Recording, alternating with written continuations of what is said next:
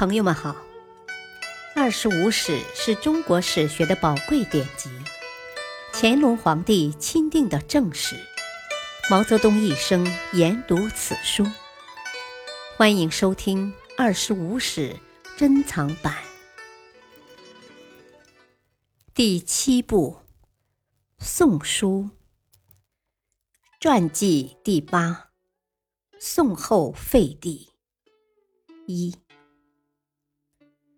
宋后废帝刘裕，出生于公元四百六十三年，卒年四百七十七年，字德荣，小字惠镇，明帝刘裕长子。太始二年，公元四百六十六年，被立为皇太子。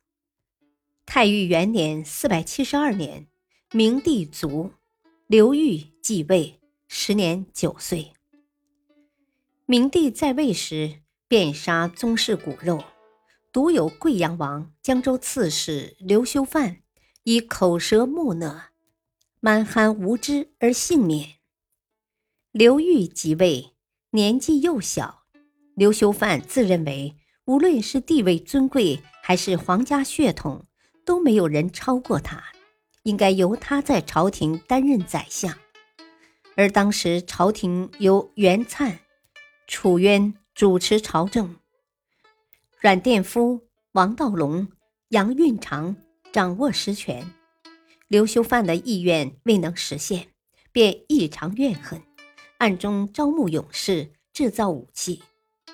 元徽二年（公元474年），刘修范以清君侧之名在江州起兵。他接受历次长江上游的起兵皆因行动迟缓而招致失败的教训，率轻装部队急流东下。在朝廷刚刚得到消息时，前锋军已逼近建康，护军楚渊、征北将军张勇、右卫将军萧道成等紧急商讨对策后，以萧道成进驻新亭，张勇屯居白下（今南京北）。楚渊护卫京城，时间紧迫，来不及点发武器，只好打开南北两大军械库，由将士自己随意挑选。萧道成率军抵达新亭，防御工事尚未修毕。刘修范军已抵达新林（今南京西），并由刘修范亲自指挥攻击萧道成营垒。萧道成率军拼死抵抗，从上午战至傍晚，渐渐难以支持。此时，刘修范身着白色便服，坐着轻便小轿，登上新亭南方的临沧观，悠闲地观看战事。屯骑校尉黄回、乐骑校尉张敬儿见此，与萧道成商议，由他们向刘修范诈降。从中发动偷袭，刘修范果然中计。他把黄回、张敬儿留在身边，充分信任。不久，张敬儿终于觅得机会，砍下了刘修范的人头。经过一番苦战，终于将政变军镇压下去。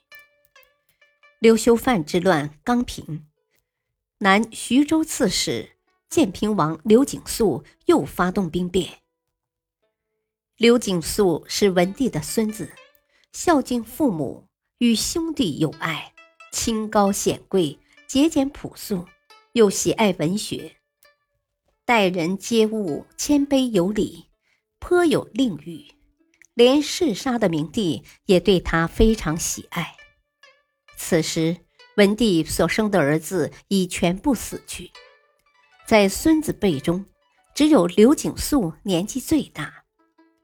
刘裕凶暴，品德低劣，朝廷百官和民间都寄希望于刘景素。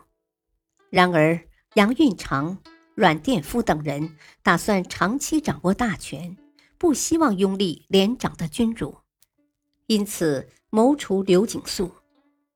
于是，他们广造谣言，说刘景素要谋反篡位，并唆使房阁将军王继福。让他诬陷刘景素造反，率兵出讨，萧道成和袁灿窥破杨运长、阮殿夫的阴谋，替刘景素辩解，阻止王继福出兵。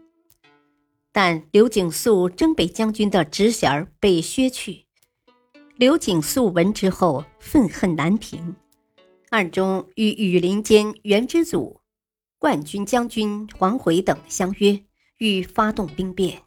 酝酿了好几个月，也没有动静。